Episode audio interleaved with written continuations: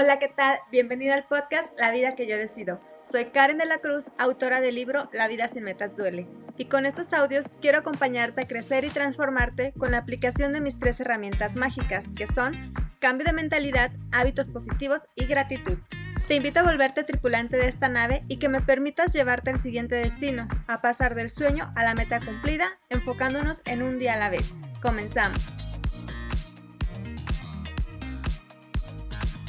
El día de hoy quiero compartir contigo mis tips de cómo yo me organizo para cumplir con mis metas, para lograr hacer mis sueños realidad. Pero antes de compartírtelos, quiero invitarte a que me sigas en mi Instagram, donde todos los días comparto información positiva.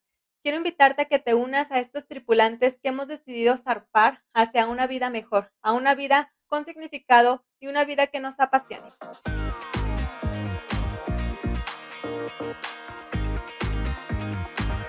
Ahora sí comenzamos a platicar acerca de cómo me organizo para cumplir con mis metas. Lo primero que yo hago y que o yo hice fue tener sueños muy grandes, sueños que me quiten la respiración, sueños que me hagan ver que vale la pena esforzarme. Y eso es lo que tú también tienes que hacer. Estos sueños tienen que ser gigantes y en todas las áreas de tu vida para que no haya un desequilibrio. Recuerda que siempre la clave es el equilibrio y estar lo mejor posible balanceados en nuestra vida. Eh, algunas de estas áreas son pues el área familiar, personal, económica, profesional, eh, de pareja, algún viaje que quieras hacer, algún objeto que quieras tener, etcétera. Estos sueños gigantes van a ser como nuestro punto, así como en el firmamento, lo que queremos alcanzar, que no sabemos si lo vamos a lograr, pero de todas formas vamos a trabajar por ello. Ya que los tienes, ahora sí vamos por las metas anuales para acercarnos un poquito a esos sueños. Estas metas yo te recomiendo que tengas aproximadamente 15, aunque se te haga como que es mucho, no te agobies porque estas metas se van a, ir pues desglosando durante todo el año. Así que en mi caso habrá metas que tal vez logre hasta octubre, noviembre, pero de una vez hay que irlas planificando y hay que tenerlas en nuestra mente para poderle dar atención, para poderle dar de nuestro tiempo y de nuestra energía y de nuestro enfoque.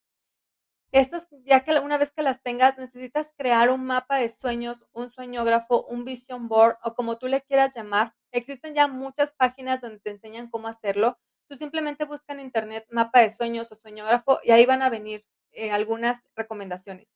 Básicamente son como collage que hacemos con fotos de lo que queremos alcanzar. Y estas tienen que ser lo más parecido a tu sueño. Si tu sueño es hacer un viaje a la playa, pon a qué playa quieres ir. Si quieres ir a Puerto Vallarta, Cancún, quieres ir a Los Cabos, a Hawái, a lo que sea, pon una imagen representativa de lo que quieres conseguir. Pon también el hotel al que quieres llegar, si ya tienes incluso el nombre del hotel o si quieres quedarte en Airbnb o, o lo que sea.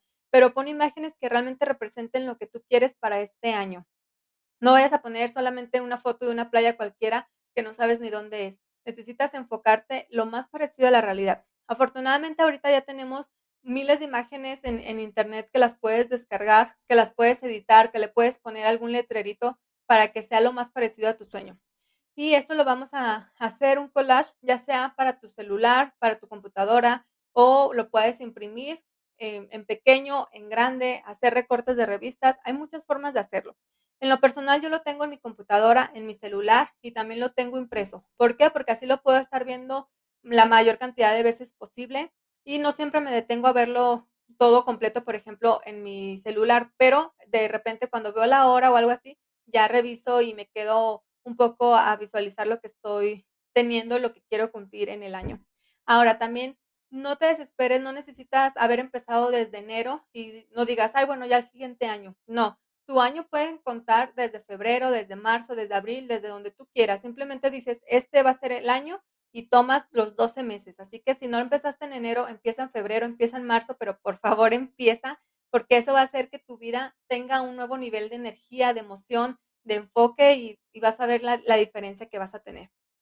Ahora, ya que tengo estas metas anuales, ahora sí tengo que planificar qué voy a estar haciendo cada mes. Como te comentaba, habrá algunas que las voy a hacer dentro de 10 meses, habrá algunas que necesito cumplir primero con un, una meta para seguir con la otra meta, así que necesito organizarme y revisar qué es lo que voy a poder estar cumpliendo mes a mes.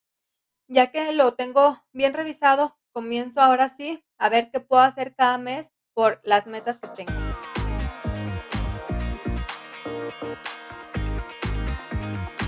Estas metas mensuales es como una forma de desglosar la meta anual que tengo. Así que comienzo a planificar mi mes sobre qué voy a alcanzar ese mes para llegar a mi meta. Y ahora sí, después de tener mis metas mensuales, voy a empezar a planificar o comienzo a planificar metas semanales.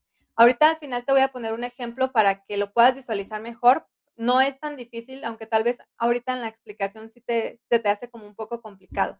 Estas metas semanales las voy a estar ahora dividiendo en las actividades diarias que tengo que hacer para conseguirlo. ¿Por qué? Porque una cosa es tener mi meta semanal, pero ¿qué actividades diarias vas a hacer para conseguirlo? Algunas actividades tal vez no las vas a hacer todos los días, pero lo importante de planificar, de decir, ah, ok, esto, para conseguir esta meta semanal voy a, a trabajar lunes, miércoles y viernes, o a esta sí le tengo que dedicar todos estos días. Y así vas a ir siguiendo paso a paso, pasos muy pequeñitos y sin darte cuenta vas a empezar a cumplir metas más grandes. Porque tal vez al principio pensar en una meta gigante de un año te agobie, te cause hasta miedo, espanto, sobre todo si nunca has conseguido alguna o si nunca te has planificado hacer una. Pero si lo empiezas a dividir en metas, metas mensuales, metas semanales y actividades diarias, vas a ver que realmente tu esfuerzo, a pesar de que va a ser constante y que va a ser diario o casi diario, no lo vas a sentir tan pesado que si de repente te empiezas a, a pensar solamente en la meta anual o en el sueño gigante que te comentaba al inicio. También es importante que que revises con constancia tu sueñógrafo, tu mapa de sueño o tu, listado de metas anuales para que te genere esa emoción de, de, seguir, porque en el día a día tal vez es muy difícil ponerte a pensar en, en, que lo que estás haciendo es para un fin mayor, pero si tú te enfocas en el resultado final, te va a dar esa energía, esa motivación y esa emoción de seguir cada día con las actividades que necesitas hacer. Y bueno, ahora sí ya con los ejemplos, te voy a dar dos ejemplos para que quede más visualizado. Uno, por ejemplo, va a ser un viaje. Tal vez tú te quieres ir a Cancún. Esa es tu meta anual que quieres lograr. Lo primero que tienes que hacer es pues darte cuenta que obviamente para este tipo de, metas no vas a trabajar todos los días. Habrá metas en las que tengas que hacer actividades más puntuales y que no le tengas que dedicar todos los días, pero sí es importante que la comiences a planificar. En el caso de que quieras ir a Cancún, pues ¿qué pasos puedes tomar? Tienes que hacer un presupuesto, tienes que revisar fechas ya sea de tus vacaciones o las fechas de, mejores rebajas o fechas donde sea mejor ir a Cancún. Una vez que lo tienes ya determinado, comienzas ahora sí a generar todas tus actividades. Lo primero sería crear un presupuesto. Después, en qué hotel te puedes quedar de acuerdo a tu presupuesto. Y revisar si hay alguna oferta, si lo tienes que, que apartar con cuánto tiempo, cuánto dinero tienes que ahorrar. Por ejemplo, si tú te pones a ahorrar cierta cantidad quincenal, pues esas van a ser tus metas mensuales, ¿no? Juntar cierta cantidad de dinero o si lo vas a pagar con alguna prestación que te den, algún dinero que, te van a dar o, o vas a pedir un préstamo, lo que sea, tienes que planificarlo y ir haciendo los pasos que necesitas. Que si vas a irte en avión, entonces revisar pues los vuelos, cuándo es mejor comprarlos, con cuánto tiempo de anticipación, etcétera. Pero si nunca, o sea, aunque parezca como muy sencillo, si nunca lo planificas, si nunca lo pones por escrito, lo más probable es que se te olvide, lo más probable es que el dinero que le podías destinar al viaje te lo gastes o las vacaciones se te vayan y cuando menos te lo te acuerdes ya habrá pasado seis meses, un año y ya no lo conseguiste. Por eso es importante que lo tengamos por escrito. Para este tipo de, de objetivos o de metas, como te mencionaba, Tal vez no lo vas a tener que trabajar todos los días, pero tal vez sí tienes que empezar desde un año antes para que no sea tan complicado para ti. No es lo mismo ir juntando dinero cada quincena o apartar los vuelos con tiempo de anticipación y que salgan más baratos, a que de repente quieras eh, planificar todo y organizar todo una semana antes, un mes antes, y que todo te salga o más caro o que estés más estresado o que no encuentres los lugares que querías o el lugar al que querías ir porque ya está todo reservado. Por eso es importante que lo tengas desde tu mapa de sueños, desde que visualices el, el hotel al que quieres llegar, incluso hasta la aerolínea con la que te quieres ir o si quieres viajar en primera clase, lo que sea, lo que tú quieras conseguir en, este, en esa meta, en ese objetivo, ponlo en tu mapa de sueños y va a ser mucho más sencillo que te puedas enfocar a hacerlo, porque si ya lo estás viendo, si ya estás viendo el hotel al que quieres llegar y si ya estás viendo la playa que vas a visitar en, ahí en Cancún, pues va a ser más difícil que te quieras gastar ese dinero en comprarte ropa, comprarte zapatos o ir de viaje expresa algún otro lado. ¿Por qué? Porque ya vas a tener en tu mente que quieres lograr ese sueño y que quieres ir a ese hotel, que no quieres ir nomás como a, ver qué encuentras o terminar en, en otro lugar que no te gustaba o que no querías por no haber planificado y por no haberte mentalizado en ese lugar.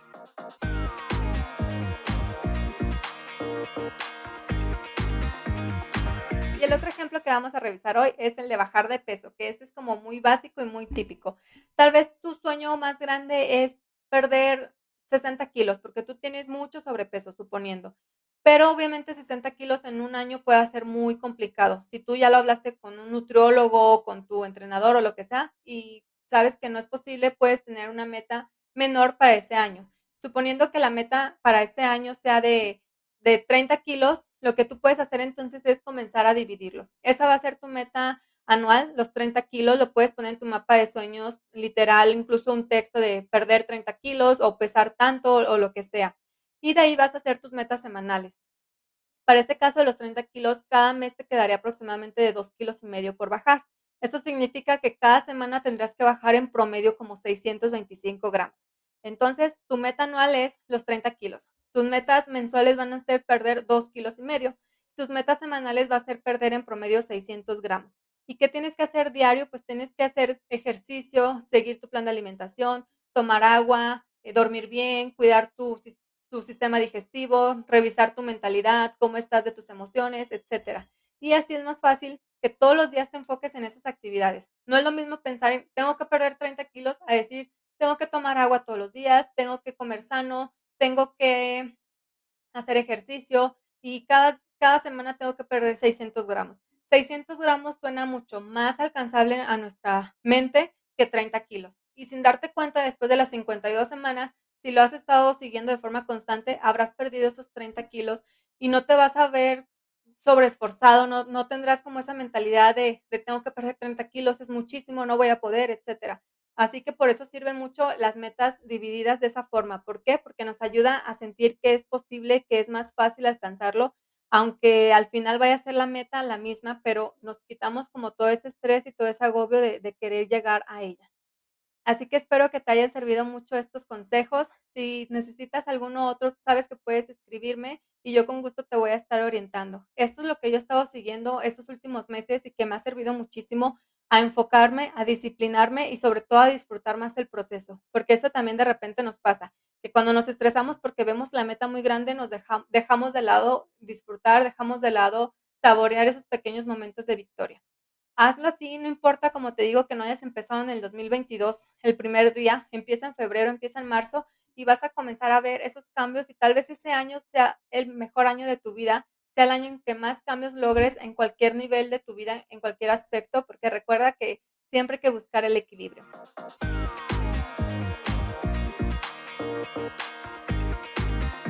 Te agradezco enormemente que me hayas acompañado hasta acá. En la descripción del podcast te dejo cómo puedes encontrarme en mis redes sociales. Ayúdame a compartir esta información con alguien que tú creas que le puede servir. Muchísimas gracias por todo tu tiempo. Nos estamos viendo en el siguiente episodio.